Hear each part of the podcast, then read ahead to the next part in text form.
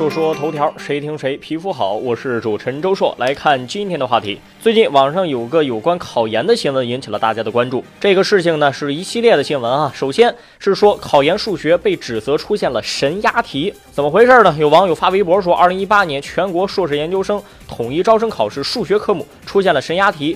有一名名为李林的老师在考前押题视频当中举的例题跟实际考试试题十分相似，这个微博超过了两千条转发，考生怀疑发生泄题。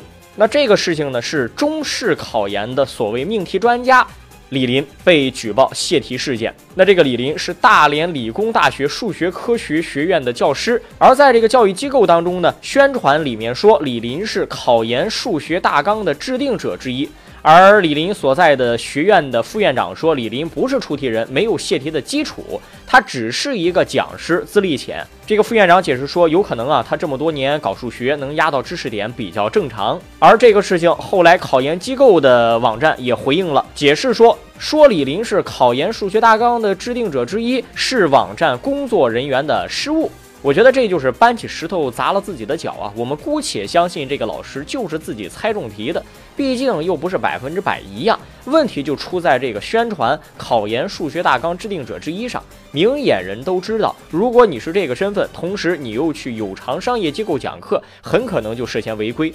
但是这些考研机构为了招来学生，就会用各种各样的噱头去宣传自己的老师，结果这次就撞在枪口上了。所以说啊，广告法规定，宣传不能夸大和胡说八道，不知道适用不适用这些培训机构的宣传。其实，就算这个老师不涉嫌违规，这些考研机构，我觉得也有各种各样的违规的方面。这一次正好查一查吧，有问题就查出问题来，该整治就得整治。下个事儿，妻子忙着创业不顾家，丈夫听妈妈的话起诉离婚。郑先生三十三岁，是家中的独生子，从来没有工作过。婚前靠父母养着，婚后靠自己的老婆，夫妻两个人还很恩爱。